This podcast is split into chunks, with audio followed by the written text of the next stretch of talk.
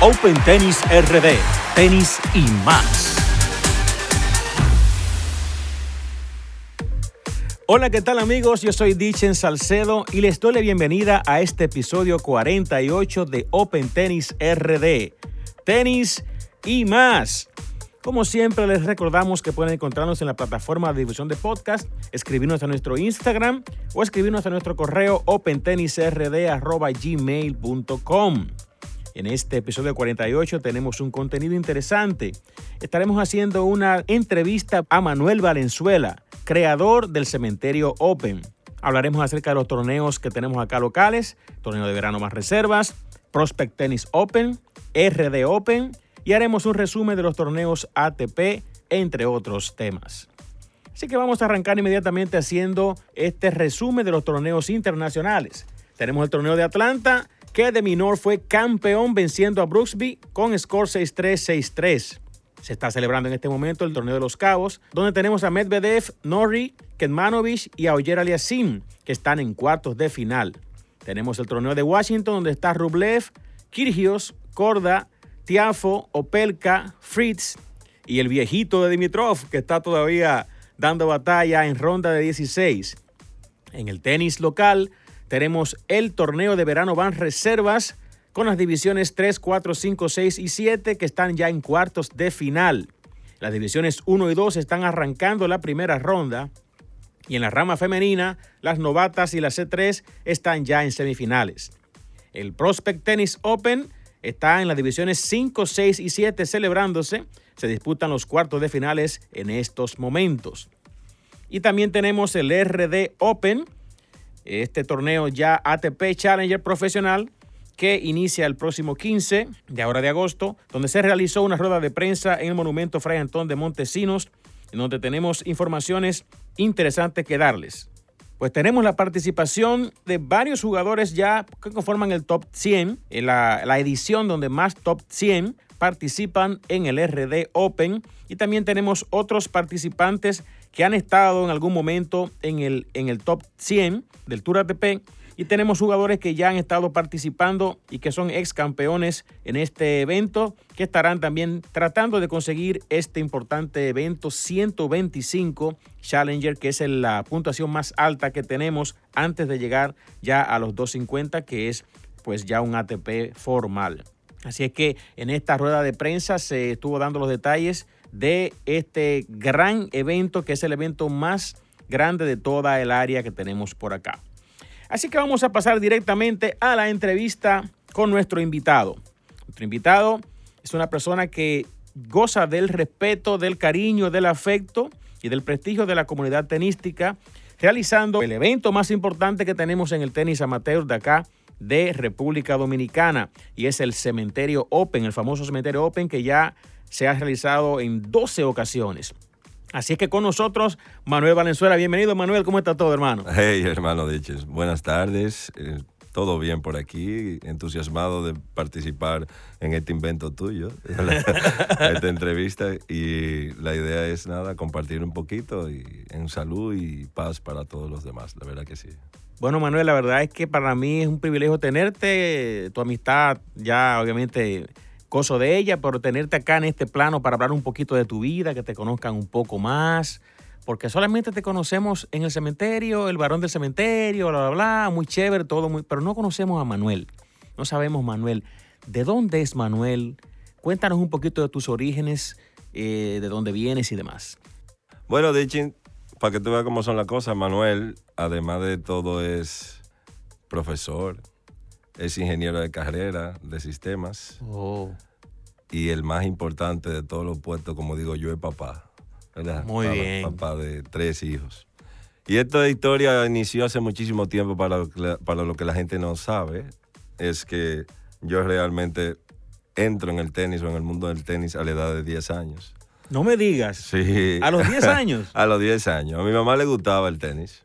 Ok. Y a mi papá, como era de esperarse la tradición, la pelota. Entonces yo, lo, yo arranqué jugando pelota, jugando baloncesto en, en, esos tiempos maravillosos en que el mundo del internet no nos arropaba como, Sí. como jóvenes, sino que eran los deportes, pues practiqué baloncesto, practiqué pelota, béisbol, practiqué, jugué ping-pong, jugué ajedrez.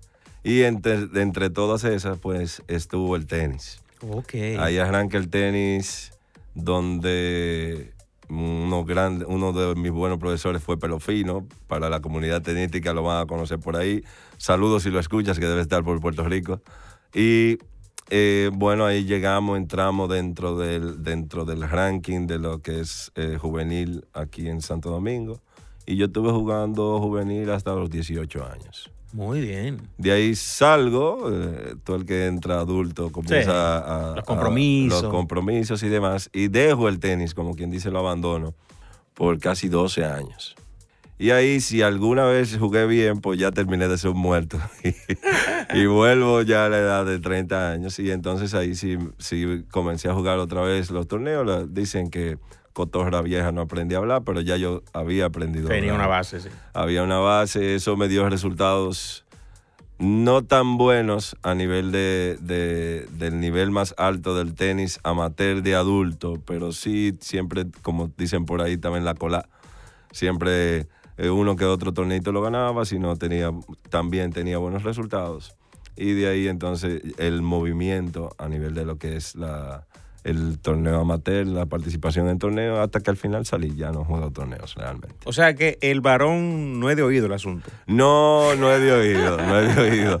Y- La gente cree como que no, no juega. no, no, no, para nada. Y creo que eso me ha apoyado también. Entonces, cuando tienen la oportunidad de, de conversar conmigo, pues ahí se dan cuenta, bueno, el tipo eh, sí sabe Como algo. que sabe. el tipo como que, ha Como que sabe. Eso me ha dado cierta propiedad, innegablemente. Eh, y me ha dado cierto, eh, sin decirlo inmodestamente, un buen estatus en el mundo tenístico a nivel de, la- de lo que vamos a hablar más adelante, que lo que es la organización. Y es una voz ya por lo menos escuchada, que es a donde debe- deberíamos ¿verdad? tratar un poquito para, para apoyar a, a estos nuevos que vienen, porque ya nosotros lo que vamos a salir. Sí, claro que sí. Cuéntanos, Manuel, cómo nace el cementerio, cómo, cómo surge esto, cómo El fue esa historia. El Sí. cementerio. El torneo, el cementerio, para los que no saben, supongo que suponemos que la mayoría de los que escuchan este episodio, lo- este programa lo saben, pero para los que están internacionalmente y demás, es el torneo amateur que más jugadores convoca cada año. Es un torneo que es round robin, y es todo un mes jugando tenis y es muy atractivo, la gente lo espera y con ansias porque es la fiesta del tenis en donde se va a jugar mucho tenis con un ambiente muy, muy, muy exclusivo y muy, muy, muy distendido. Cuéntanos cómo surge esto, porque todo tiene un inicio para llegar a ser tan bonito como es hoy día, tan próspero, ¿no? Como todo en la vida, muchísimas cosas empiezan de relajo. Éramos un grupo de amigos eh, que jugábamos tenis. eh, siempre teníamos nuestras observaciones de cómo se organizaban los torneos en ese tiempo. Como te dije, yo participaba en, en torneos y sin deseo de nada, uno siempre le encuentra una oportunidad a veces. Y decía, dijimos, vamos a hacer algo para nosotros. Y vamos a hacer, y te- sin mentirte, yo creo que éramos ocho o diez. Y de ahí viene, y como éramos 8 o 10, y lo que queríamos era matarnos jugando, y dijimos, vamos a hacer los round robin. Y entonces vamos a invitar a fulano, fulano. No, no, no. Él, dentro de toda la cosa, ahora viene la parte jocosa. Cuando tú vas entrando en edad, lo primero que tú haces es que comienza a untarte cosas. ¿verdad? Y a mí un buen amigo que ustedes creo que conocen por ahí, que se llama Emil Pimentel, claro. mí. me, a- me encuentra una vez poniéndome todo un ungüento en la pierna, en los tobillos. Y me dice mommy, que de momia. Ok. Eh, mommy, mira, vamos. Eso me dio risa. Y entonces cuando empieza el torneo, cuando empieza ese torneito que íbamos a hacer de ocho personas, pues lo hicimos y dijimos, mira, esto es un grupo de muertos aquí, lo que estamos aquí. Y le vamos, va- va- eso no es un cementerio lo que tenemos ahí. eso empezó la, A calar. la chercha, bueno, nos gustó y lo que dijimos fue, uno que otro que, que fue a, a vernos jugando, dijo, ah, pero yo quiero estar con ustedes eh, la próxima vez. Y dijimos, mira, pues eh, eh, no podemos entrar todo el mundo. Y vamos a invitar uno cada uno. Y al año siguiente fue de 16. Ya. Para los que no saben, yo gané un cementerio. Creo que fue el primero. Ok. Y entonces eh, alguien me dijo de una vez, no, es un torneo que se hace Manuel para él hacer ese trofeo. Oh, ok. Y yo, no, así no. Entonces salgo definitivamente de, la, de, de participar en el torneo. Ok. Y definitivamente la versión número 3, el tercer, eh, la tercera versión, pues ya viene con, con todo lo, de- los timbales, como dicen por ahí, con todos los bimblines, dicen, Oh. ¿verdad? Ya ahí teníamos logo, ya ahí teníamos si había en ONAPI, si había eh, eh, certificado el nombre, entonces ya el cementerio comienza a ser una marca año tras año, a medida que vamos pasando, recuérdate que te comenté que era de invitados. O sea, Sí, año tras sí. año lo que fuimos es creciendo la comunidad. Y por eso tanta gente se siente tan identificado con el cementerio, porque ante todo era un grupo de amigos. Sí. Entonces eso quiere decir que vamos multiplicando por dos. 25, 50. 50, Ok, 100. Ok. Ya ahí la bulla está y definitivamente dicen, mira, eh, ya todo el mundo, por lo, manteniendo el formato de Round Robin, definitivamente, o sea, que te garantiza mucho juego, eso hace que ganarlo entonces sea tan, tan requerido por el esfuerzo Sí. que implica llegar allá. Y bueno, y hoy somos lo que somos, 12 años, 12 ediciones, y cada quien donde está nuestro gran logro es cómo se sienten los jugadores con ganar una categoría del cementerio. Ese es, Sí. ese es el sentir, ese, si se escucha, el orgullo. Así mismo es. Pero antes de llegar ahí, quisiera preguntarte, Manuel, ¿cómo se logra montar un evento así de esa magnitud? ¿Cómo, cómo, cómo se logra? Porque se ve todo muy, muy bonito, pero me imagino que, como tú has dicho, han tenido que pasar por diferentes etapas. ¿Cómo se logra montar un evento así, tan bien organizado y demás? Mira, tú hablaste, tú, dijiste una palabra buena al, al principio, dijiste organización. Eh, organización requiere de gente y gente que quiere hacer algo. Por eso sale entonces el nombre del varón. Porque Ay, para. te me adelantaste, te iba a preguntar eso. Pero porque la organización, la gente, entonces viene la parte que la gente conmigo ahí le gusta y no le gusta, que es disciplina. Ok. Entonces, con disciplina se logra eso. Estudiate organización, ¿verdad? Sí. Con, un, con una, un, un- un fin claro de que queremos lograr, de que lo más importante que tiene el cementerio, que son sus jugadores, se sientan bien. Para que se sientan bien, tiene que estar organizado. Y de ahí entonces, eso nos permite que la gente confíe en cuando viene el cementerio, mira, lo que va a pasar ahí va a pasar bien. Esa es parte de... Y, y háblame de eso del varón. ¿Cómo surge eso del varón? Porque tú eres famoso. De hecho, en el torneo, mucha gente, el varón, el varón, el varón, el varón, y se hizo más famoso que el mismo nombre de Manuel en un momento. Yo creo que Manuel no lo conoce. Yo creo que ahora va a conocer mucha gente. Ah, pero es Manuel que se llama. Mira, eh, eh, eh, para los que no saben, yo llego al cementerio en el 2016. Ya el cementerio iba como por nueve versiones, algo así, Sí, no recuerdo. Sí, más o menos. No, menos. Bueno, algo así. El detalle es que había un personaje que se llamaba el varón del cementerio, que eres tú. Y tenían unas crónicas buenísimas. Y todos esperábamos esa crónica para ver qué iba a decir el varón, cómo iba a narrar con su jocosidad lo acontecido en la noche anterior. Entonces, ¿cómo surge eso del varón? ¿A quién se le ocurre el nombre? ¿Y cuál es el personaje en sí? Las características del varón, ¿cuáles son? Mira, como dijimos anteriormente, el, irnos, el irnos adentrando en mejorar la calidad del torneo, pues lo que yo he ido haciendo es dándole, dándole la imagen del cementerio. Ok. Y modestamente, ¿a quién se le ocurre el varón? A mí. ¿Por qué? Porque ¿quién entierra en un cementerio el varón? ¿Y quién lo cuida? El varón del cementerio. Ok.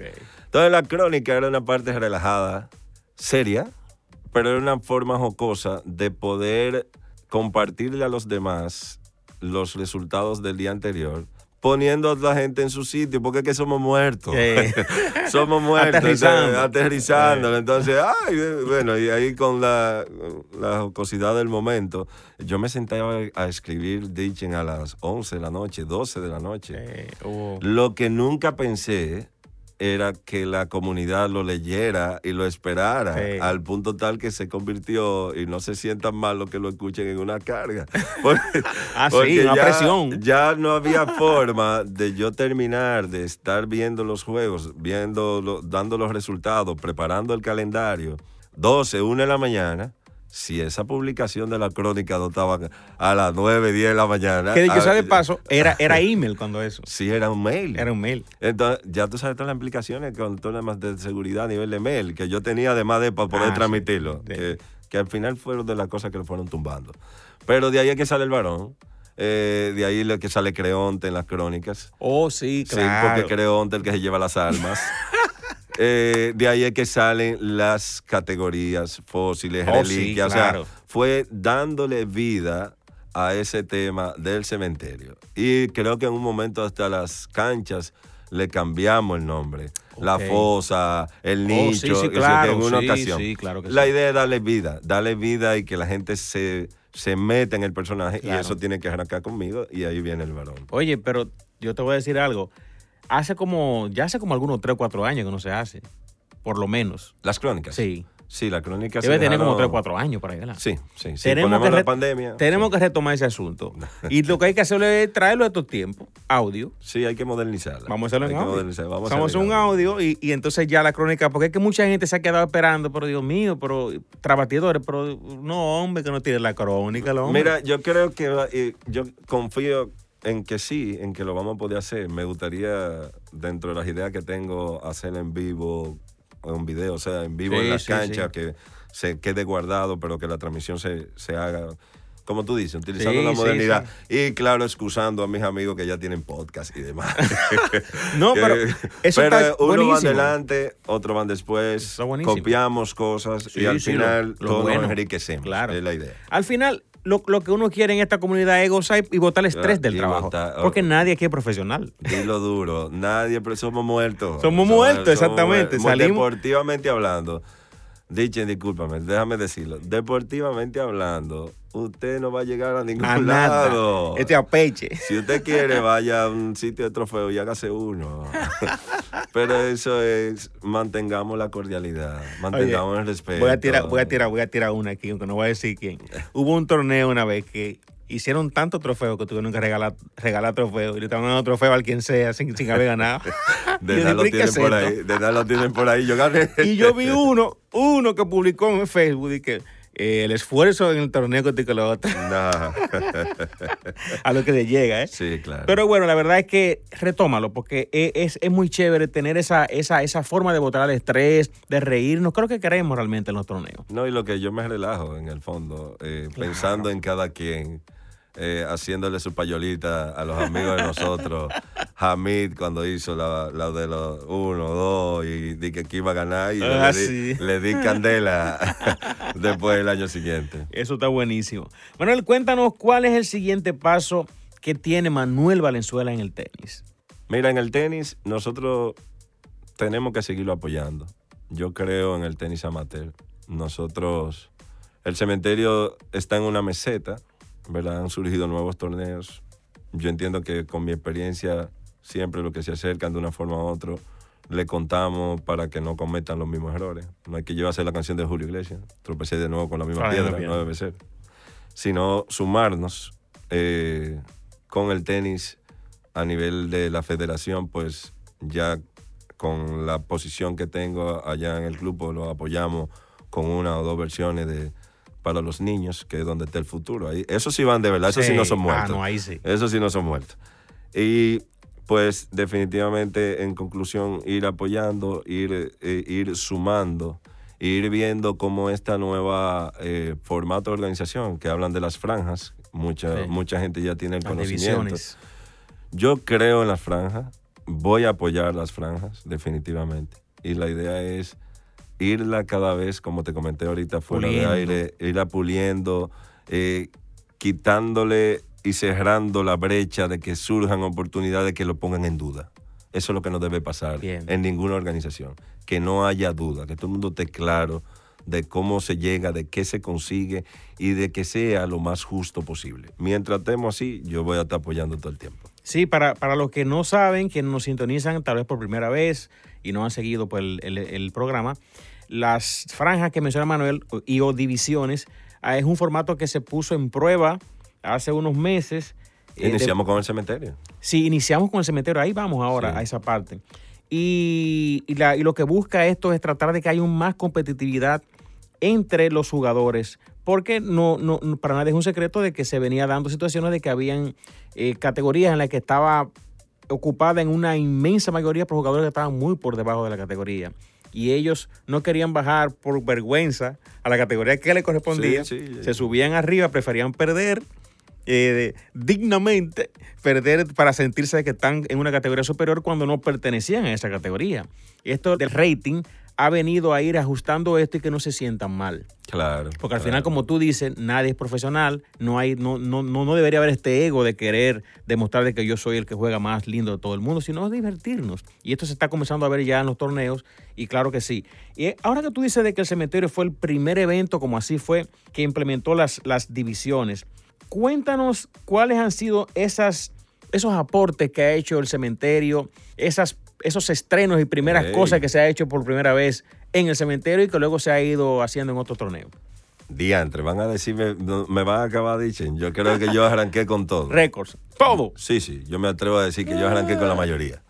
Mira, nosotros a nivel del, del, torneo per se, fue que arrancamos con informar los partidos con uno o dos días de antelación. Oh para que la gente se organizara. era, la mayor queja, ¿no? Te llamaban 20 minutos, una hora antes. Y la más dura, te hacían esperar una y dos horas para jugar. Wow. Una de las cosas que más valoran ahora mismo, siempre en el cementerio, es que estamos bien cercanos a la hora de juego que te toca.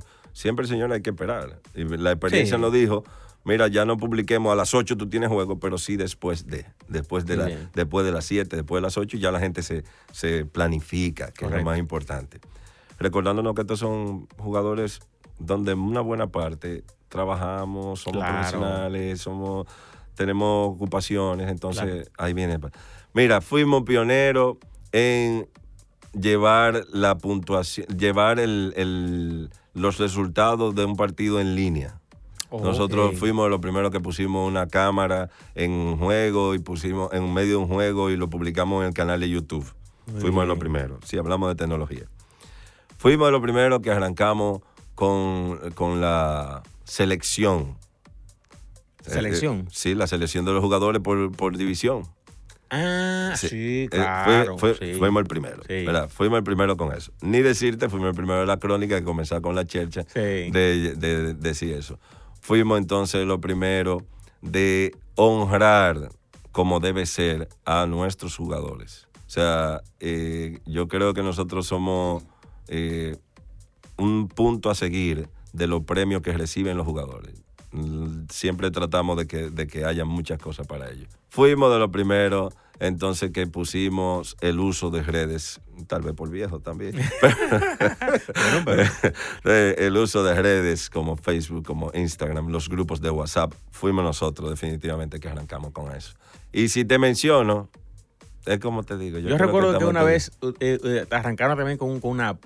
El app, el app no duró poco, pero, pero tuvimos lo del app. Recuérdate cuando, cuando entonces comenzamos a publicar eh, para las finales y semifinales la efectividad del primer servicio, ah, el segundo servicio. las eh, estadísticas. las estadísticas, eso también lo, implementamos nosotros. La verdad que sí me ocurren muchas cosas, Dichen. Eh, yo cuando las veo en los otros, ahí es que digo es, bueno, hemos sembrado.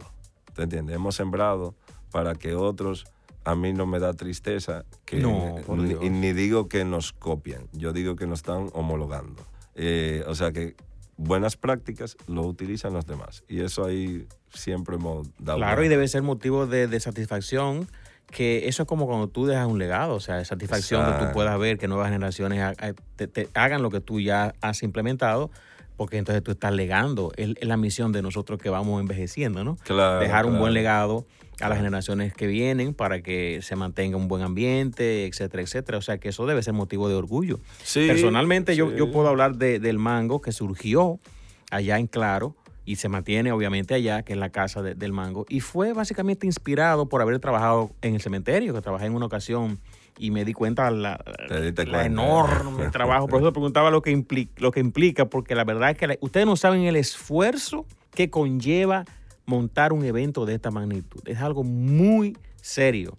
que lleva mucho trabajo y no hay forma de compensarlo, ¿eh? se hace porque a uno le gusta. No, y la maquinaria que hay detrás, como tú dices. Exactamente. Eh, la gente ve, llega a jugar y hay que todo está bien.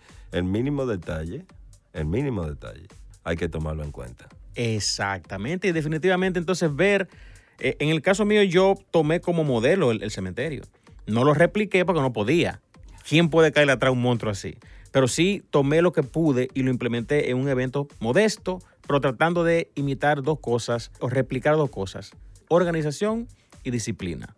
Que sobre esas dos patas, digamos, las cosas se pueden ir manejando de manera bastante Mira, una que se me iba a quedar, o la aplicación Chalón. Ah, Eso fue el Claro, fuimos, fuimos nosotros que dijimos, con el apoyo de muchísima gente, es que yo no quiero tomarlo esto como individual, no, esto es apoyo de muchísima gente que me dijeron, no, pero tú tienes que tener una aplicación porque te vuelve loco. Señores, yo hacía eso en Excel. en Excel. Todavía está por ahí, se hace alguna cosa. pero, pero toda la organización del cementerio se hacía en Excel y de ahí entramos y conocimos Chalón. Yo conocí otras aplicaciones muy buenas. Pero Chalón, que la tienen toditos ustedes por ahí detrás. Sí, sí, claro. Todo para organizar los torneos fue el cementerio que arrancó con Qué bien. Entonces, hemos innovado, hemos aportado a la innovación. Y también lo del draw. Ustedes hicieron. El draw en también. El draw hicieron varias. Yo recuerdo yo al principio una bola de bingo era que utilizábamos. ya hoy, hoy, ya hoy se tienen unos cálculos, una hoja matemática digital que sale. Sea, sí, hemos, hemos, hemos, hecho, aportado una cuanta cosita. Excelente, excelente. La verdad es que nos sentimos muy satisfechos de ver que un evento como el cementerio se mantiene, porque lamentablemente lo que hemos visto es que entran y salen. perecen, pasan eventos, hemos visto eventos preciosos muy bonitos que, pasan y no se pueden seguir. El cementerio se ha mantenido ahí año tras año. Y aumentando la cantidad, o sea. Y aumentando la eh, cantidad. Aumentando la cantidad ¿Cuántos participantes fue que hubo en la, en la pasada edición? En la pasada ya pasamos los 230. Ay, ay, ay. Jugadores. 230. Señores, ustedes, imagínense ustedes, un torneo eh, normalmente, muerte súbita, tiene draw de 32 jugadores, 64 jugadores. Ya. Sí. Ya, eso es todo. A veces 16. Ya. Estaban 230 jugadores. Es una cosa increíble. 230. Por eso que es la fiesta de, del tenis de veteranos. Manuel, quisiera que antes de, de despedirnos nos digas pues algunos consejos que tú tengas para la comunidad, alguna palabra que quieras decir, en general sugerencias que tengas para todo el que escucha este, este programa Open Tennis RD. Yo lo voy a dividiendo, uno a los jugadores y otro a los organizadores. Ok, ok. A los jugadores, señores, llévense del cementerio, ustedes son unos muertos. lo más bonito de esto es, yo he tenido la gracia y la oportunidad de conocer lindísima gente en mi etapa de adulto, gracias al tenis. ¿Y qué hemos logrado? ¿Qué, se, qué es reconocido en conjunto de esas personas nuevas que he conocido? El respeto, el amor por el deporte, pero el respeto, el trato. Y lo que le digo a ustedes los jugadores, señores, es un juego donde usted no es profesional. No maltrate a su contrincante, no maltrate al organizador, no maltrate a ese bolero, a ese árbitro que simple y llanamente te está dando un servicio tratemos de llevarnos bien. Se han dado situaciones penosas de algunos jugadores que no controlan su ira, no controlan su, forma de actuar dentro y fuera de la cancha. se han tenido que tomar decisiones penosas. Pero eso no es una decisión de la cancha, señores, eso trasciende. Y ya ustedes no son muchachitos. O sea que por favor, por favor, dicen que el tenis es de caballero. Sí. Pues entonces caballero es respeto vamos a respetarlo. Y la segunda, entonces, a mis organizadores, que juntos llevamos o cumplimos una función de llevar este deporte que tanto amamos y queremos a esa materia prima que son nuestros jugadores. Señores, no podemos explotarlo. No podemos explotarlo. Tenemos que cuidar ese, esa materia prima, nuestros jugadores, nuestros patrocinadores, que están ahí, que nos están apoyando, que si no están, no somos exitosos. Correcto. Tenemos que cuidarlo hay que cuidar la cantidad de torneos que se están haciendo, hay que cuidar el modelo de, puntuación que se está haciendo, hay que cuidar la organización de cada torneo, hay que apoyar las instalaciones en el cuidado donde nos las están prestando, porque ninguno tenemos instalación. Tenemos que cuidarla, tenemos que, que valorar y así mismo con nuestros proveedores, suplidores o patrocinadores, como queramos llamarlo, pues también no abusar de ellos. Eh, vamos a ponernos de acuerdo todito y vamos, vamos a ver con cada quien, claro, hay libertad para todos hacer lo que queramos, pero si también nosotros nos organizamos, no solamente la organización dentro del torneo, sino si nosotros como organizadores del torneo, valga la redundancia, nos ponemos de acuerdo y nos organizamos, de seguro vamos a tener también muchos mejores resultados. Excelente, excelente y, me uno a esa, a esa recomendación. Bueno, Manuel, gracias por esta, por esta entrevista que nos has dado, este espacio distendido y maravilloso que hemos tenido acá, conociendo un poco más de ti. Para los que no, no conocían a Manuel, ya conocen un poco más acerca de quién es Manuel, quién es el varón del cementerio, un hombre realmente de familia. Vemos en las redes sociales, eh, pues, fotos, mensajes, videos muy bonitos siempre tratando lo que es el darle valor a la familia, a la sociedad, al país, la patria y demás. Y eso es muy bonito. O sea que hemos conocido una faceta de Manuel desconocida para muchos y conocida ya para otros que estamos un poco más cerca de ti. Gracias por estar por acá y ha sido un privilegio tenerte por aquí. Agradeciendo, dicha en la participación. Eh, como te dije, siempre voy a estar de acuerdo en apoyarte, en apoyar el tenis, porque si alguien me dijo una palabra sabia por ahí, una vez fue, me dijo, disfrute y vive tu pasión. Mi pasión es el tenis, señores. Entonces, muchísimas gracias y vamos arriba que vienen muchísimas cosas más. Excelente. Bueno, señores, hasta aquí la entrevista con Manuel Valenzuela. Vamos ahora a pasar a hablar de los próximos torneos que tenemos en agenda a nivel nacional e internacional. Tenemos el RD Open que se celebrará del 15 al 21 de agosto. Recordando una vez más que este es el torneo ATP Challenger que tenemos acá en República Dominicana con la puntuación más alta, 125 puntos otorgados a los jugadores. Así es que eh, apoyar todos acá en la bocha del 15 al 21 de agosto. Tenemos en el ámbito internacional el torneo de Montreal que se celebrará del 7 al 14 de agosto. Tenemos Cincinnati del 14 al 21 de agosto y tenemos por ahí que ya se acerca el US Open del 29 de agosto al 11 de septiembre. Así que hasta aquí el episodio 48 de Open Tennis RD y que Dios les bendiga señores y será hasta la próxima amigos.